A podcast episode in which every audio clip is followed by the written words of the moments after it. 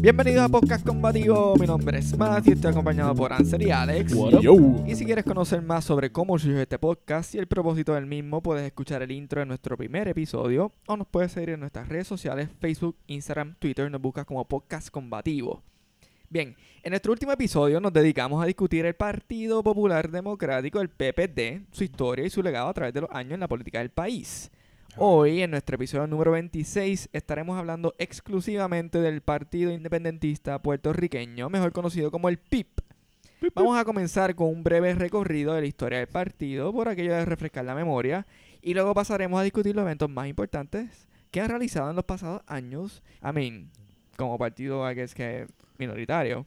Claro. Y disclaimer, este episodio es dedicado al partido independentista y no al movimiento independentista, lo cual es un tema un poco más abarcador y que requiere otra discusión que hemos hecho anteriormente en otro episodio. Así que, habiendo dicho eso, vamos a comenzar. El sentimiento de independencia es algo innato para cualquier habitante de una colonia. Ah, y obviamente el puertorriqueño no es excepción. Y como hemos mencionado en estos pasados episodios del PNP y el PPD, tampoco fueron exentos de participar del movimiento independentista en la isla. Es decir, que aunque el Partido Independentista Puertorriqueño se formalizó en el 1948, el movimiento independentista llevaba ya décadas permeando nuestra isla. I mean, si nos tiramos en el way, way, way, way back machine, las revueltas en contra de los imperios colonizadores se dieron desde los taínos con Agua hasta los criollos en el siglo XIX. So, let's fast forward a 1912, cuando integrantes del partido Unión como Matienzo Cintrón, Seno Gandía, Luis Lloren Torres, Matías González García y Eugenio Benítez Castaño redactan un manifiesto abogando por la independencia de Puerto Rico y anuncian la creación del primer partido puertorriqueño independentista llamado el Partido de la Independencia de la Isla de Puerto Rico. I mean, pretty self-explanatory.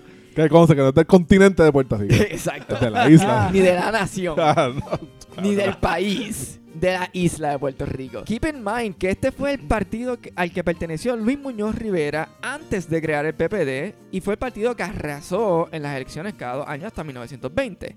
Uh. Casi todos los integrantes del partido Unión eran independentistas. Hell, Antonio Barceló y José de Diego. Este partido de la independencia fue el primer llamado a combatir directamente la presencia americana en la isla, aunque no participaron de las elecciones. Para 1919 habían dos grandes organizaciones que apoyaban la independencia, la Juventud Nacionalista y la Asociación de Independencia. Ese mismo año, José Col, que era miembro del Partido Nacionalista Puertorriqueño, deja ese partido y forma la Asociación Nacionalista de Puerto Rico. En 1922, la Juventud Nacionalista, la Asociación de Independencia y la Asociación Nacionalista se unen y forman el Partido Nacionalista Puertorriqueño que eventualmente en 1924 Pedro Albizu Campos se une a ese partido y se convierte en el vicepresidente. Actually, en 1930, cuando todo el mundo estaba depresivo, a él lo eligen como presidente del partido. Y aquí es cuando el movimiento independentista coge fuerzas de la verdad. Pero, Ah. debido a la represión política que sufrió el partido, Albizu Campos opta por la revolución como medio para obtener la independencia. Meanwhile, en 1932, Antonio Barceló funda el Partido Liberal de Puerto Rico, que era básicamente un copy-paste del Partido Unionista. Pero como discutimos en el episodio anterior del PPD, Luis Muñoz Rivera se une al partido ese mismo año, aunque eventualmente se va del partido y funda el PPD.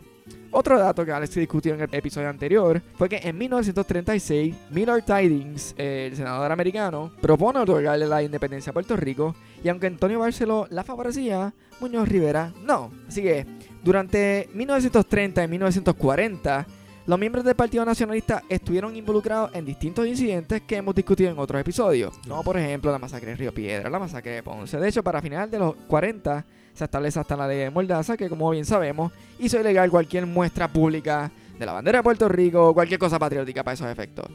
Obviamente, esto crea un sinsabor en la sociedad, así que en 1946 Gilberto Concepción de Gracia funda el Uh. Partido Independentista Puertorriqueño, mejor conocido como el PIB, o tú sabes, los independentistas. Y, fun fact, este señor, Gilberto Concepción de Gracia, es el tío abuelo de René Eile, de Calle 13, Oh, shit. y de Luis Manuel Miranda. What the f Y Ansel, no te atrevas a decir algo malo de Luis Manuel Miranda. I swear to God, cállate la boca. Damn it. En 1948, el PIB participa por primera vez en las elecciones generales y obtiene alrededor de un 10% de los votos. en 1952 no participan de la Asamblea Constituyente para la redacción de la supuesta constitución, porque ellos entendían que no era una constitución de verdad y que simplemente estaban haciendo lo mismo con otro nombre. En las elecciones de ese año se eligieron 15 legisladores del partido y fue el principal partido de la oposición. El PIB realmente ha tenido un sub y baja en su crecimiento. Por ejemplo, en los 1970 tuvieron un incremento gracias a la campaña Arriba los de abajo. Yeah. El hecho fue que un pequeño sectorcito del partido llamado los terceristas querían crear un partido independentista de clase trabajadora, de corte marxista-leninista, pero Rubén Berrío y su otro grupo ganó el apoyo de la Asamblea General del PIB. Eventualmente a los terceristas los votaron del partido y ellos se unen a la Juventud Independentista Universitaria y fundan el Movimiento Socialista Popular en el 74. Ellos posteriormente se unen al Partido Socialista Revolucionario y forman el Movimiento Socialista de Trabajadores, el MST, en el 82. También, como hemos discutido en otros episodios, el PIB estuvo involucrado directamente en varias manifestaciones y protestas, pero la más clásica fue la Marina de Vieques. En la década de los 2000, el PIB hizo varias cosas. Consiguió el apoyo para la propuesta de una asamblea legislativa unicameral, luego de un referéndum sobre el sistema cameral en el 2005. No quedó inscrito como partido luego de que no alcanzara el 3% de los votos íntegros o el 5% de los sufragios para su candidato a la gobernación en el 2004. ¿Recuerdan los pibazos esos que comentamos cuando ganó Aníbal? This was it. Ujú. Organizaron el Congreso Latinoamericano y Caribeño por la Independencia de Puerto Rico en Panamá en el 2006, donde asistieron partidos políticos principales de toda América Latina y el Caribe que apoyaban la independencia o que apoyan la independencia de la isla, al igual que otras figuras prominentes dentro de esta vorágine. Ellos volvieron a no quedar inscritos como partido en las elecciones del 2008 y perdieron toda la representación legislativa para ese cuatrenio. That was a bit sad, porque ajá, bipartidismo se quedó con todo eso. Por otro lado, yo remember cuando Alex habló del COINTELPRO y cómo el gobierno federal investigaba organizaciones políticas and whatnot, pues en el 2003 el FBI lo admitió públicamente. Carpeteo intenso, check entre Rubén Berrío, María de Lourdes Santiago, Edwin Irizarry Mora, Víctor García San Inocencio, David Noriega y Juan Dalmao, entre otros. El PIB ha sido el único partido con la meta de adquirir la independencia para Puerto Rico y ha estado activamente, somehow, en la lucha del pueblo. So give it up para el PIB.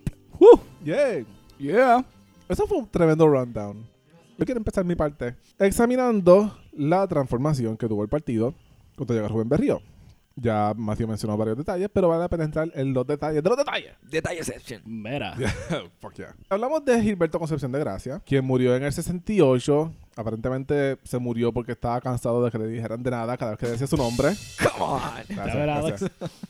Pero con su muerte entra a ser presidente del partido Rubén Berrío, a.k.a. Ruben C. Rivers. Wow, do- do- en, una, en una oración. Wow. Él adopta una visión para el partido tirando hacia el lado socialdemócrata, con la campaña de arriba a los de abajo, como dijo Matthew, enfocado en la justicia social y las ideas socialistas que adopta de la Revolución Cubana. En las elecciones que ocurren en el año 72, gana Hernández Colón, obviamente, este, quien corrió contra Ferré del PNP, y Noel Colón Martínez del PIB, que en su casa lo conocen. Pero lo bueno es que el año antes de esto, en el 71, se había aprobado la ley de minorías.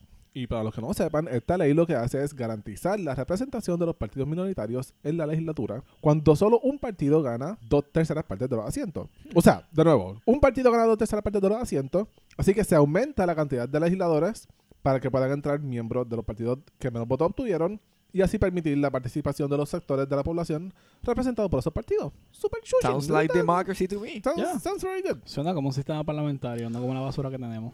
Ya. Así que pues, por la magia de la ley de minorías entran a la Cámara de Representantes Luis Ángel Torres y Carlos Gallizá, del PIB, en esos momentos. Autor también, que lo hemos utilizado como referencia en varios episodios. Eh, eh, Ya. Sí, o sea, obviamente, Murió hace dos años, Sí. dos años más o menos, si me equivoco. Es de los que Hiki y su grupo estaban celebrando su muerte en el chat. cabrones. So, Pero en estos momentos era parte del PIB, él y Luis Ángel Torres. Y ellos son bien importantes porque básicamente son los líderes del grupo que Matthew mencionó ahorita, los terceristas, que se oponían a la idea de Rubén Berrío. Y de nuevo, esto es un grupo, ¿verdad? como dijo Matthew, enfocado en la lucha de la clase trabajadora con un enfoque marxista-leninista. Y si te estás preguntando, a gosh darn minute, ¿por qué ellos van a estar opuestos al movimiento arriba los de abajo? Sí parece que van en la misma dirección. Pues buena pregunta. Primero, ellos no estaban de acuerdo con la visión socialdemócrata que tenía Berríos. Ahora, vamos a frenar un momento. Este es un buen momento para recordarles que ser socialdemócrata es solamente un chipitito a la izquierda del centro. Siguiendo ¿verdad? la gráfica Yeah. política donde los conservadores estarán a, a la derecha, los liberales a la izquierda y en el centro hay gente que fluctúa más o menos, pues ser socialdemócrata es just como que un poquito a la izquierda. Así que ya hay unas diferencias en ideales de, de- de la dirección en la que quieren tomar el partido. El PIB tenía como que dos grupos grandes que eran los que se intercambiaban como que el poder del partido. Por eso este grupo de, de Carlos Gaiza este y Ángel Torres se llaman los terceristas, que es como que pues, no somos ni de uno ni, de otros. Esos son los de extrema izquierda. Rubén Berrío, se, puede decir like, central. Este es el primer punto de, de ruptura en el PIB. Entre Carlos o sea, los terceristas y Rubén Berrío. El segundo punto es que el plan de arriba a los de abajo incluía un plan para traer capital externo a Puerto Rico. Capital que debería ser internacional, no solamente de Estados Unidos. Y que el gobierno de Puerto Rico tenga una, una estructura política que se encargue de la redistribución de ese capital para disminuir la desigualdad social, ¿verdad? Social demo- democracy, lo, lo que, lo que vemos ahora, ¿verdad? Obviamente enf- enfocado en, en traer eh, este capital externo, porque en Puerto Rico, pues, eso es lo que se debería hacer. Pero el PIB y Rubén Berrío nunca explicaron qué protección, qué garantías tendrían para combatir la reacción negativa que inevitablemente iba a tener de parte de los grandes intereses económicos de Estados Unidos. Los terceristas pensaban que esto era una falla bastante grande en el plan. Que obviamente iba a haber una oposición tanto externa como interna, porque en Puerto Rico tenemos influencias de Estados Unidos, te- te- tenemos gente que se aprovecha de- del sistema, que obviamente van a protestar. Y que hay, que tener un plan para ello. Y no se tenía. Además de eso, ellos decían que para que el plan funcionara, el PIB tenía que organizar a la clase trabajadora del país, que es algo que no estaban haciendo. Así que ellos se salen del PIB y se dividen. Un grupo dirigido por Juan Maribra, que incluye a Carlos Galliza, fundan el Partido Socialista Puertorriqueño, el PSP. De hecho, Maribra fue candidato a la gobernación en el 76 y luego Galliza sale como representante por acumulación en el 80. Otro grupo de personas que se salen del PIB se juntan con los universitarios de la YUPI para crear lo que le llaman el Movimiento Socialista Popular. Este grupo luego se, convierte en el Movimiento Socialista de Trabajadores, lo que mencionamos ahorita, MST, que luego en los 90 se juntan con otras organizaciones para hacer el Frente Socialista, pero en el 2005 se desafiliaron con ese grupo. Obviamente estoy dando una versión bien condensada de todo esto, pero es importante mencionar todos estos issues porque se parece bastante a lo que hemos visto del PPD y el PNP, pero con una diferencia en el efecto que causan el PIB. Porque estos partidos salen de otros partidos. El PPD sale del Partido Liberal, el PNP sale del Partido Estadista Republicano. Y estos partidos di- difuntos se fragmentan por issues internos. Y esto parece ser como que una ley de vida de los partidos, como que pues, ha ocurrido con todos ellos. Pero en el caso del PIB es una cosa bastante peculiar porque es, eh, o sea, quien sobrevive es el partido viejo. Los que mueren son los partidos que salen de- del PIB, el PSP y el, y el MS eh, MST. Y de hecho, cuando el PSP corre por primera vez en el 76, que fue, ¿verdad? Maribel fue el candidato, es cuando el PIB más votos sacó desde su inicio. En esas elecciones, el PIB sacó 83 mil votos. Cuando en las elecciones anteriores habían sacado 69 mil. Y en la, antes de, eh, a esa, en el 68, habían sacado 32 mil. Sí que vemos como la división del partido actually lo fortalece un poco. El Partido Socialista Puertorriqueño pues corrió, ¿verdad? Y, y fue una persona importante, pero nunca tuvieron un poder realmente... El punto es que ellos cogieron un bus bien grande, eh, esencialmente cuando penalizaron a los estadistas, porque no quiere decir que los penalizaron, simplemente la gente está encojonada con el, con el PNP y con los Estados Unidos, precisamente por lo de la Marina y con el mismo, básicamente lo mismo que hizo el PNP y los populares en diversos años, en diversos eh, plebiscitos para coger votos fáciles. Right. El PIB técnicamente salió ganando en ese momento porque fue como que like, no queremos el estatus colonial que tenemos ahora mismo, por cual tú quieres entre este y un cojón de la gente se fue por, el- por independencia. Sí, eso fue la del 98, Ya. que fue el, el plebiscito que ganó ninguna de las anteriores. Exacto. Y ahí fue que Juven entró como un senador, si no me equivoco. Pues ahí, ahí vemos nuevamente una tendencia que hay con los partidos de utilizar los plebiscitos para adquirir votos. Ya, definitivamente. Esto es algo que, once again, todo el mundo lo ha hecho. O sea, Exacto. todos los partidos lo han hecho. El plebiscito, el- Ya. Y los independentistas lo hicieron nuevamente con el plebiscito que Mati mencionó de unicameralidad. Pues ya, o sea, el Partido Independentista, como ya tanto Mati como Alex han dicho, siempre ha tenido un puesto bien importante, sino o sea, a pesar de no ser un papel protagónico como el Sure. PNPPD, sí ha tenido un, un rol muy importante en el background de toda la historia, esencialmente. Legítimamente, los últimos 30 años, yo voy a decir, el PIB ha sido ridículamente importante, específicamente en el background. Lo más reciente que todo el mundo piensa, como Alex mencionó, eh, la participación en la salida de, de la Marina Vieja, esencialmente el PIB y ellos fueron los que estuvieron los primeros en, en escuchar el llamado del pueblo de Vieques eh, y de ayudarlo. En el 2004, eh, Mati lo mencionó ahorita, eh, tuvieron unos argumentarios, uno de sus mejores más importantes en los últimos, en los 2000 en general, básicamente, que fue para el disgusto de su liderato, porque para fue el electorado sin el beneficio de su del liderazgo. Eh, ellos le prestaron su voto a Acevedo Vilá. Porque para todos los efectos, culturalmente, en ese momento, y, todavía me acuerdo, esto fue cuando se hizo la campaña de writing de José Yo, la realidad era que a pesar de que José Yo dijo en el 98 que no iba a volver a tirarse para ningún puesto electivo, en el 2003 él dijo que sí iba a volver para la gobernación y todo estaba pintando a que 100% le iba a ganar la primaria y que 100% Yeah. él se iba a llevar la gobernación. So, a pesar de que no se llevó la candidatura, porque perdió ante Pesquera, que todavía siempre será chistoso decir eso, Claro. el movimiento de writing de José Yo fue bien fuerte. Sí, me acuerdo. So, los independentistas o los miembros del Partido Independentista, contrario pues, para el gusto del liderato, le prestaron su voto a Aníbal Acevedo Vilá, creando lo que se llaman pibazos, que Ah. Yo pensé que iba a decir melones. también, ahí, ahí fue donde se popularizó el término de melones Exacto, específicamente. Pero fueron los lunes. pibazos específicamente. Básicamente, un pibazo es cuando tú votas íntegro por el PIB, o jajas la X debajo del loguito del PIB, pero en el cuadrito de gobernador tú votas por el cualquier persona que tú quieras, que no sabe el PIB. So, esencialmente, el objetivo es tú decir, yo voto por todos los candidatos del PIB, excepto el candidato a la gobernación, que voto en, este, en ese caso por Acevedo Vilá. Y es doble propósito porque hace eso, o sea, está votando por todos los del PIB.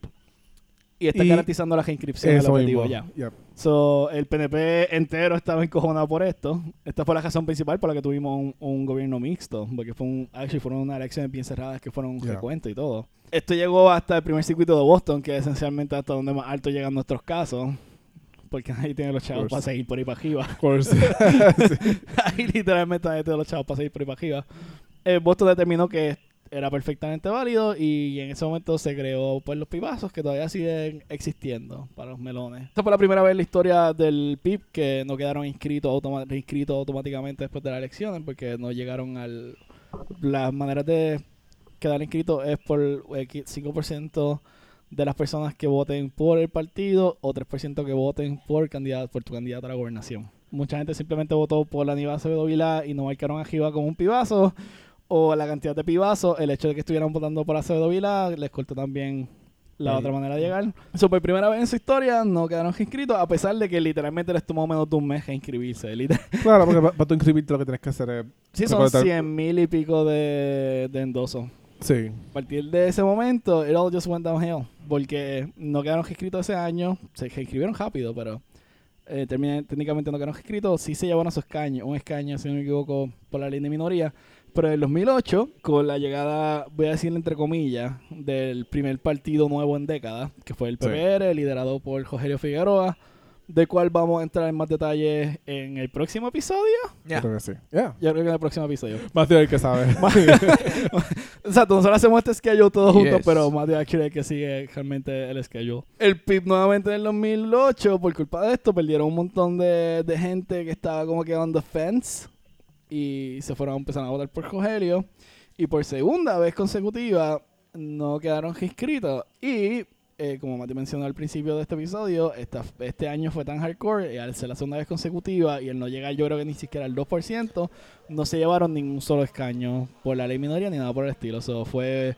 It was a blow. Fue un cantazo bien heavy para ellos, en verdad. Yeah. Entonces, en el 2012, plebiscitó como 80 en Puerto Rico en, dos años, en 20 años. Aquí es cuando ya el PNP empezó a usarlo como juguetito. Como si fuera un chiste ya. Ya, exacto.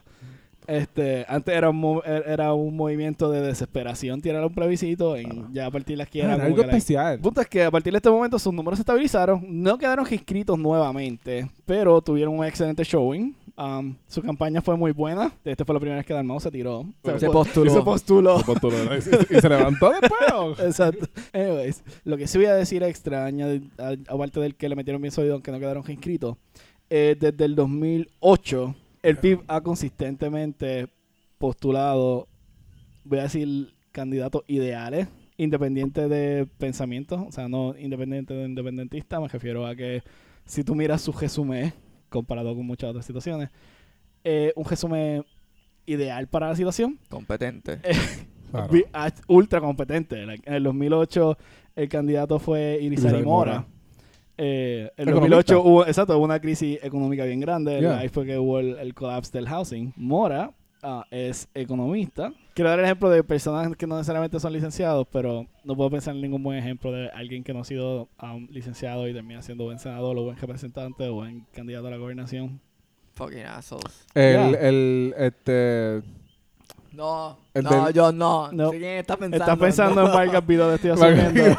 Es el excelente, él es el que ejemplo no. de oro de por qué decir- como que like ah eh, deberíamos tener más doctores en el senado y es como que like no like de- él es el Sí. ejemplo dorado de por qué tú no deberías meter gente que no sabe de derecho en la cámara de representantes o en el senado el PIB siempre ha presentado candidatos buenos a pesar de que pues eh, tienen issues aparte el problema de convo- el problema es la convocatoria y el estigma alrededor de su existencia Claro.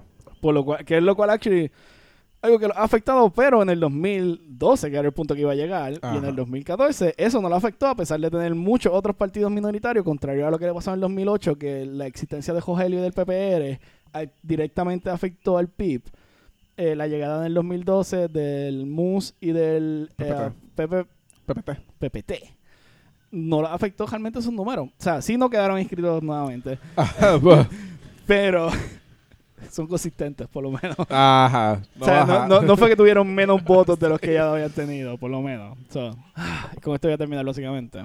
Y esta vez voy a terminar de verano, que voy a decir en mi último Ajá. punto como tres veces. El PIB es un partido importante. Lo hemos establecido muchas veces. Ah, no voy a decir que han tenido muchísimas fallas. Sí han tenido muchos otros issues alrededor de las cosas, pero la realidad es que al no tener un protagonismo tan directo como muchos otros, como tanto el PNP PD, no, no tenemos un episodio furioso porque realmente no han hecho tanto, if you think about it. No es que quiero decir que no hayan hecho nada, han hecho, como he dicho mil veces en mi parte, han sido bien importantes en el background de las cosas. Exacto. Vamos a decir que es que, I guess que la mejor forma de decirle no han tenido el chance de screw it up. Exacto, no he tenido la oportunidad de verlo. Because Como el comunismo. esa, esa es otra discusión. Que no, no quiero decir que, que- o sea, damn tampoco, tampoco es que estamos diciendo que like, si le damos la oportunidad la van a cagar. Pero, Pero no han tenido, está. exacto, pero no han tenido la oportunidad de tratar. Parece- parecerían siendo- que están mejor preparados.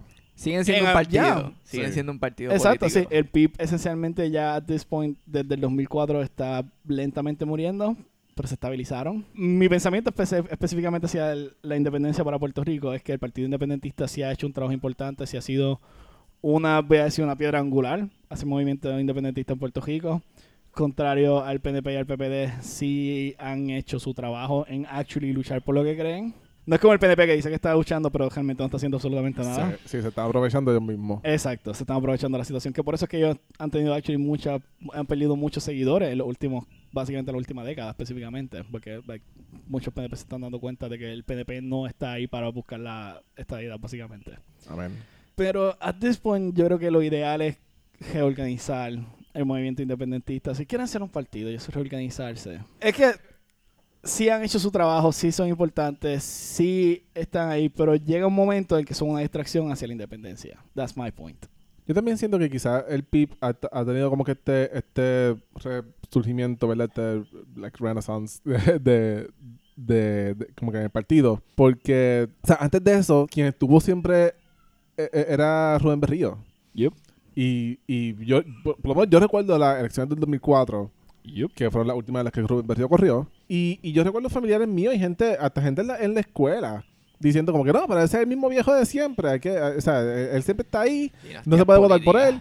Es como, exacto, se, se, se sentía como una dinastía política. Yep. Este, y hay muchos issues, ¿verdad? Se tienen como que estos rumores y estas cosas de, de Rubén Berríos que él básicamente lleva el mando del partido PIP como que, like, with an iron fist. Como Sí, que como se hace, se- se hace lo que- básicamente. Sí, y él es el que nombra como que, pues, tú te vas a postular para tal cosa, tú te postulas para tal cosa. Hay evidencia para eso. Hay evidencia para decir si Rubén Berrío de verdad estuvo controlando el PIB a su manera por mucho tiempo. Se puede decir, like, eso fue hasta el 2004. En el 2008 quizás todavía estaba ese sentimiento bastante vivo, ese recuerdo todavía bastante vivo, pero ya eso se ha ido como que diluyendo poco a poco.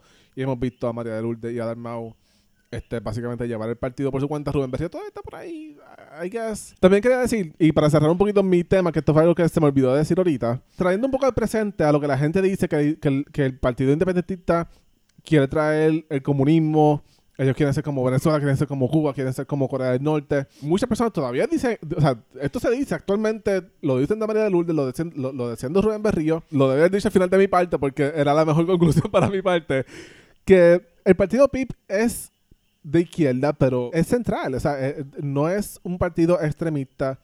Tú ves post- la, la postura de, de- los candidatos, tú ves la- la- las políticas que ellos quieren proponer, no es nada loco, o sea, to- to- todo este, este miedo hacia la independencia y, y que lo mezclan con el comunismo es como, como ocurría y hemos discutido anteriormente con las luchas estudiantiles que siempre dicen, no, esos son unos pelus que son violentos, que son unos terroristas. Y es como que, pues sí, es verdad, existían unos pelus violentos terroristas en los 60 y 70 que ya no existen. Ahora los movimientos son otra cosa. Y se puede decir del PIB. En, esos momentos, ¿verdad? Los terceristas eran bien eh, extremistas de, izquierda, le- eh, marxistas, leninistas, sí. Todo lo que se dice fue cierto en su momento. Pero ahora mismo no lo es. Y con esto hemos culminado los episodios dedicados a los tres partidos principales de la política puertorriqueña, but that's not all. Por si se les había olvidado, han existido un puñado de partidos políticos minoritarios que también son dignos de discutir porque son los únicos, además del PIB, que se salen del marco bipartidista del PNPPD. Y por eso nuestro próximo episodio estará dedicado a los distintos partidos minoritarios. Así que pendientes a nuestras redes sociales y muchísimas gracias por escucharnos. Bye.